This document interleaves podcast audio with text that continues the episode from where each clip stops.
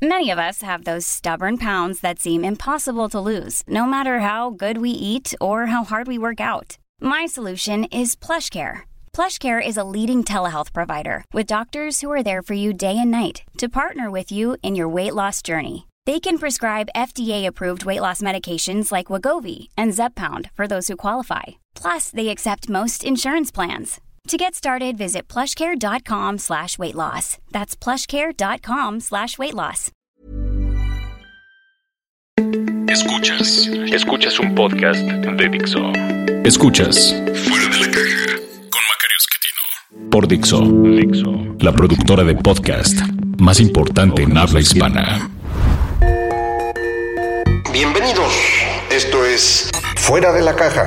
Esta es la emisión número 39 de este podcast. Yo soy Macario Esquetino y le agradezco mucho que se tome un tiempo para escucharme. Eh, como usted sabe, en esta emisión, puesto que es impar, nos toca hablar de la coyuntura y pues el dato más importante que tenemos en estos momentos es eh, la estimación oportuna del Producto Interno Bruto de la economía mexicana durante el primer trimestre de este año. Ya debe usted conocer el dato porque pues salió en todas partes. Eh, crecimos comparado con el primer trimestre de 2018 0.2% y comparado con con eh, lo que ocurrió el trimestre anterior, el diciembre de 2018, el crecimiento es realmente negativo, es una contracción de 0.2%. Este es un número bastante malo, eh, el Producto Interno Bruto en esta versión oportuna realmente no es comparable con ninguna otra cifra que publica INEGI, eh, no es exactamente el Producto Interno Bruto en las cifras eh, ya definitivas, ni eh, tampoco se parece mucho al índice global de actividad económica. Eh, en teoría miden más o menos la misma cosa, pero mm, son mediciones todas estas incompletas y por ello no son exactamente iguales. Sin embargo, eh, viendo lo que ocurrió con el Producto Interno Bruto, esto implicaría que durante el mes de marzo la economía mexicana sufrió bastante. los datos que teníamos de enero y febrero del IGAE eran de crecimientos eh, pequeños, pero crecimientos todavía, eh, pero para que esto se haga compatible con la medición del PIB, esto significaría que en marzo eh, el, comportamiento fue negativo y, de manera más o menos importante, yo estimaría un poco más grave que menos 1%. Esto no es una crisis profunda, ni mucho menos, pero sí es un dato negativo claramente eh, que confirmaría pues lo que ya hemos estado platicando en varias ocasiones, eh, la economía mexicana eh, se está frenando y más allá de frenarse se empieza a contraer. esto es algo que originalmente planteábamos con los datos de octubre, noviembre, diciembre, contracciones en la tasa de crecimiento de la industria, que ahora, si este dato que le digo del PIB oportuno es correcto, eh, estamos hablando de una contracción en la industria mayor a, a menos 2%, no es una cosa menor. Eh, tenemos también eh, datos de, contracción en diciembre eh, en las ventas eh, que se iban cayendo paulatinamente. Para el mes de marzo ya tenemos el dato claro de que las ventas en la ANTAD tuvieron una contracción en términos reales. de manera pues que toda la información económica apunta en la dirección de esta contracción ya clara en la economía, que, que, realmente es notoria porque la economía mexicana había estado manteniéndose en tasas de crecimiento bajas durante un buen rato y a partir de octubre tenemos ya una secuencia de datos cada mes menos buenos o cada mes más malos, como usted prefiera verlo. Eh, en septiembre, por ejemplo, la tasa de crecimiento anual medida con el IGAE estaba en 3% en marzo va a estar en menos uno. Esto significa que se perdieron cuatro puntos en el transcurso de seis meses. Este es un ritmo bastante serio. Eh, si tuviéramos otros seis meses similares, pues estaríamos ya en una contracción solo equivalente a la de la crisis de 95 o a la crisis de 2009. Eh, no, creo que vayamos a, seguir en esta dirección al mismo ritmo, pero tampoco percibo ninguna razón para pensar que eh, pudiéramos revertir la tendencia en la que nos encontramos.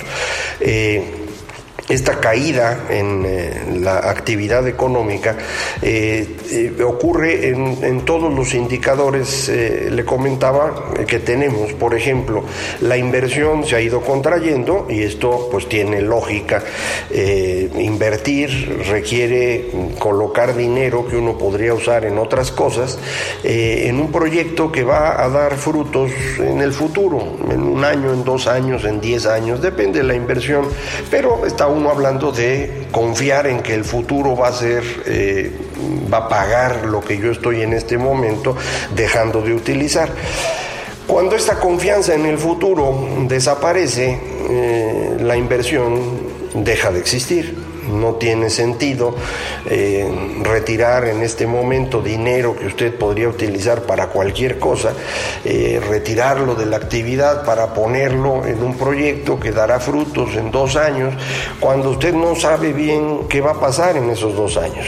Y no está usted seguro que lo que usted está invirtiendo siga siendo suyo dentro de dos años. Por ejemplo, el aeropuerto de la Ciudad de México, que parece cantaleta que estemos regresando tanto a él, pero es que la magnitud del golpe fue mayúscula. Eh, era el proyecto de infraestructura más importante en México en décadas y el más importante en América Latina en estos momentos. Nadie estaba haciendo un proyecto de ese tamaño.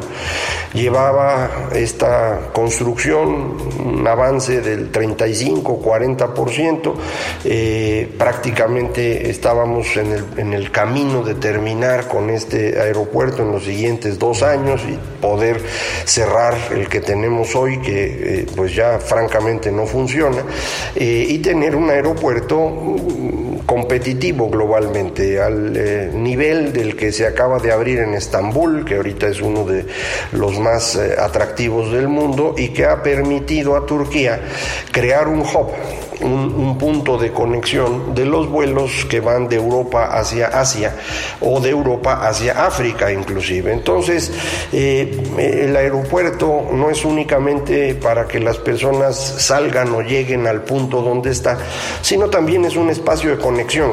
Y para México esto eh, permitía eh, colocarnos como el hub de América Latina, espacio que hoy está ocupando Panamá, gracias a, la decisión que se tomó aquí. Eh, este avance del aeropuerto que teníamos, pues costó una cantidad de dinero, eh, ese dinero se está hundiendo y se va a hundir por completo. Eh, por la forma como se construyó el aeropuerto, requería terminar ciertas estructuras para hacer estable la base sobre la que se construyó. Al no terminarse estas estructuras, le faltan contrapesos y empieza a hundirse el, aeropuerto. Eh, me dicen que en muy poco tiempo eh, ya no será utilizable y aun cuando se revirtiera la decisión, pues habría que empezar, digámoslo así, otra vez. Habría que mm, mm, tratar de compensar estos eh, fenómenos de, movimiento de tierras y, esto haría pues todavía más cara la construcción. de forma que esa decisión destruyó una cantidad de dinero brutal. Eh, muy probablemente estemos hablando del orden de los 20 mil millones de dólares de pérdida directa eh, que se pagaron haciendo uso de eh, lo que pagamos quienes volamos en el aeropuerto de la Ciudad de México, lo que se llama la tarifa de uso de aeropuerto, el TUA. Eh, los eh, ingresos por este concepto de los siguientes 40 años servirán para pagarle a las personas que prestaron dinero para que se construyera el aeropuerto. Es literalmente dinero tirado a la basura, o si lo quiere usted mejor, tirado a estos restos del lago de Texcoco que hace mucho que no existe. Eh, esta pérdida de inversión no es únicamente un daño patrimonial, se pierde dinero, sino sobre todo se pierde confianza. un inversionista no puede estar seguro de la palabra del Estado mexicano porque al cambiar de gobierno eh, se cambian las eh, cosas que se habían acordado. Eh, esto es algo bastante serio, es decir, la, la, decisión que tomó el señor López Obrador sin argumento alguno equivale a romper la palabra del Estado mexicano. Si no hay confianza en esa palabra, pues no hay confianza en absoluto en lo que va a ocurrir hacia adelante. Nadie en su sano juicio va a estar invirtiendo en, México. Entonces, esto es un golpe. Hay otro golpe, que es la destrucción de la reforma energética. Esto se hizo eh, eh, posponiendo o cancelando eh, licitaciones y eventos que iba a haber para seguir asignando campos para la producción producción eh, de petróleo, eh, pero también destruyendo las dos eh, instituciones que servían para administrar los conflictos al interior de los temas de energía por un lado, es decir, gas eh, y electricidad, e hidrocarburos por otro. La Comisión Nacional de Hidrocarburos, CNH, y la Comisión Reguladora de Energía, la CRE. En estas dos organizaciones se acabó eh, con los consejeros, unos se fueron por su gusto, otros los corrieron, eh, y fueron sustituidos por personas sin ninguna calificación. Eh, esto se hizo evidente cuando estas personas eh, defendieron sus candidaturas ante el Senado eh, y bueno, pues no tenían una idea ni siquiera remota de lo que deberían hacer, es decir, fueron impuestos por el presidente para hacer en estas áreas lo que el presidente quiera. Nuevamente, en esas condiciones, eh, una persona que estaba pensando en invertir en México, pues lo va a pensar muchas veces más, eh, porque ya no está entrando a un espacio en donde hay un organismo que va a regular y a decidir en caso de conflicto, sino que va a entrar a un área donde el presidente va a decidir, una sola persona, que hoy es uno, pero mañana será otro. Eh, el de hoy es una persona, pues como usted sabe, no muy competente y profundamente autoritario, pero puede llegar otro peor todavía, siempre las cosas pueden ser peores. Entonces, pues eh, va a ser difícil que alguien quiera invertir en energía. Si no hay esas inversiones privadas en energía, la capacidad del Estado mexicano para proveer eh, petróleo o los derivados, es decir, gasolinas, gas natural y electricidad, eh, no alcanza. La cantidad de dinero que se necesita invertir para mantener el ritmo de la demanda en materia energética eh, supera por mucho la capacidad que tiene el gobierno. Recientemente se hizo una reunión internacional de energía, en donde la Agencia Internacional de Energía decía, pues para que Pemex pueda eh, recuperarse y funcionar bien, se necesita una inversión promedio de 24 mil millones de dólares durante los próximos 15 eh, años. Pues ese dinero no existe, el gobierno mexicano no lo tiene. el, Pemex tiene una deuda inmensa con el exterior, más de 100 mil millones de dólares, y debe una cantidad equivalente a sus trabajadores eh, debido a los contratos eh, que tiene eh, con ellos, que son producto de este saqueo que se ha hecho de Pemex desde el inicio de los tiempos, tanto de parte del sindicato como de parte de los funcionarios públicos. El resultado pues es Pemex no está en condiciones de competir y no lo va a estar, no hay manera de rescatar a Pemex y mucho menos si el poco dinero disponible se destina a la construcción de una refinería en un lugar en donde la construcción no es viable. Eh, en los pantanos de Dos Bocas, Tabasco, van a construir una refinería porque el señor presidente eso quiere. Eh, eso es un error monumental que va a costar mucho dinero. Eh, si nos va bien, pues se nos irán ahí unos 15 mil millones de dólares que tampoco tenemos. Entonces, el fenómeno que estamos viendo es el convencimiento de empresarios mexicanos y extranjeros de que no vale la pena invertir. La última encuesta eh, que se hizo entre especialistas del sector privado, la que hace el Banco de México, que corresponde al mes eh, de abril, eh, apenas el 5% de ellos considera que este es un momento adecuado para invertir, 95% cree que no. pues estos son datos contundentes. ¿Cambiará esto en el futuro cercano? No veo cómo. No se me ocurre ninguna razón por la cual las, los inversionistas puedan creer en el gobierno actual. Este gobierno es el que destruyó las posibilidades de crecimiento. No hay nada que pueda hacer para recuperar la confianza. Usted sabe, la confianza es algo muy difícil de construir, se tarda uno años construyéndola y se destruye muy rápido. Eh, pues estamos frente a ese fenómeno. Es posible que con otro gobierno los inversionistas vuelvan a considerar a México. Ese otro gobierno, si tenemos suerte, empezará en 2024 si las cosas van diferente, pues empezará años después de eso. De forma que lo que se había construido durante los últimos 30 años, digamos, desde eh, finales de los años 80, un esfuerzo de generación de confianza a nivel internacional que México tomó muy en serio, que eh, se construyó a través del Tratado de Libre Comercio América del Norte, de una política monetaria independiente, de sanidad en las finanzas públicas, de responsabilidad durante todos estos años. Bueno, ese trabajo de construcción de 30 años fue destruido en el transcurso de los últimos seis meses y no se va a recuperar. De manera pues que la inversión no va a crecer. Uno diría, bueno, pero el gobierno podría invertir. Pues el gobierno no tiene dinero, le estoy diciendo, no hay de dónde. México es uno de los países que menos recauda en el planeta. Eh, hasta antes de la reforma fiscal de 2013 éramos el que menos recaudaba.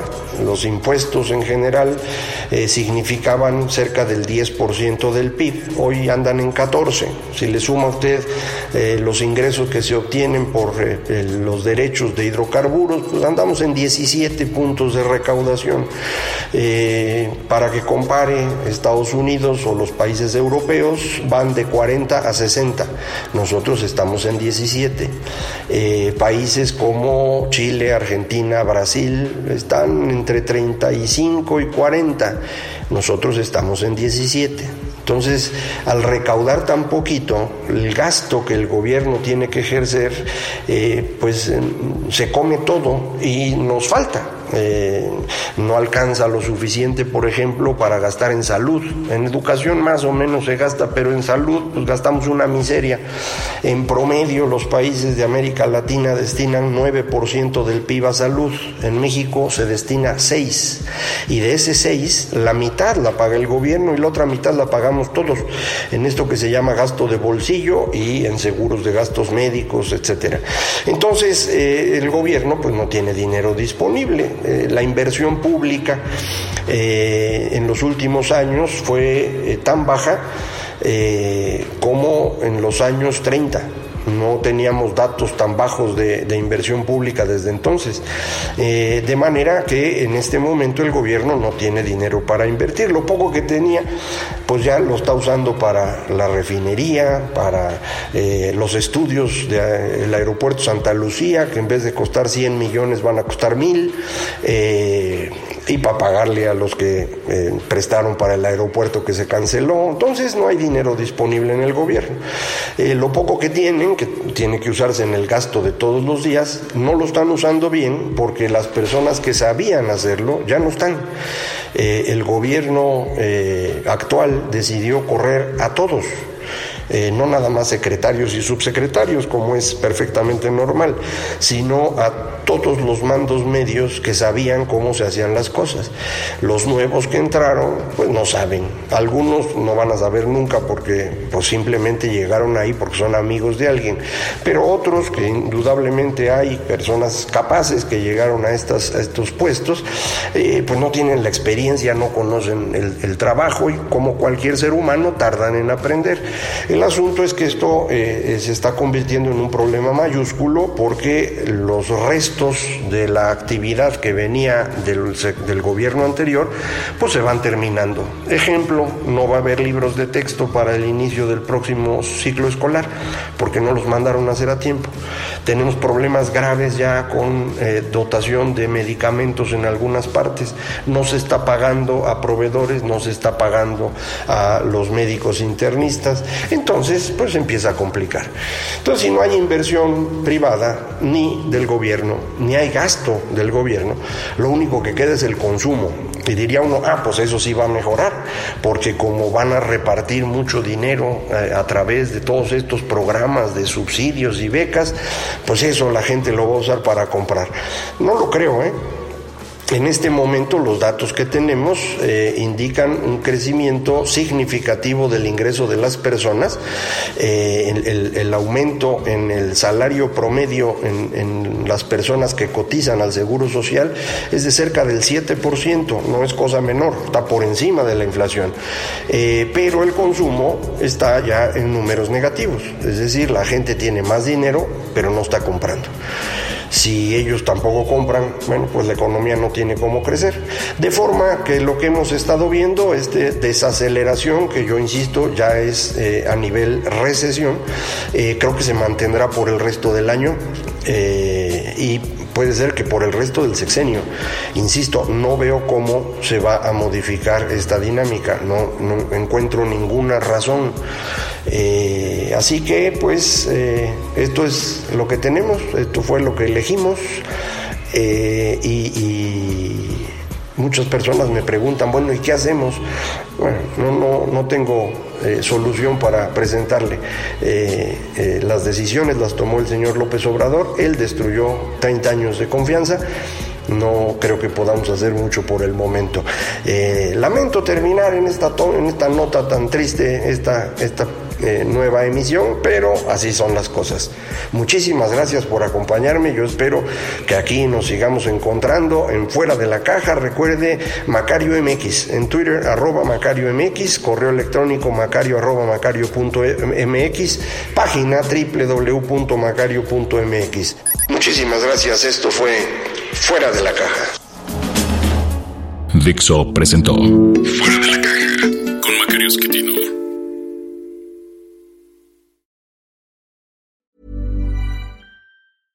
Want flexibility? Take yoga. Want flexibility with your health insurance? Check out United Healthcare Insurance Plans. Underwritten by Golden Rule Insurance Company, they offer flexible, budget friendly medical, dental, and vision coverage that may be right for you. More at uh1.com.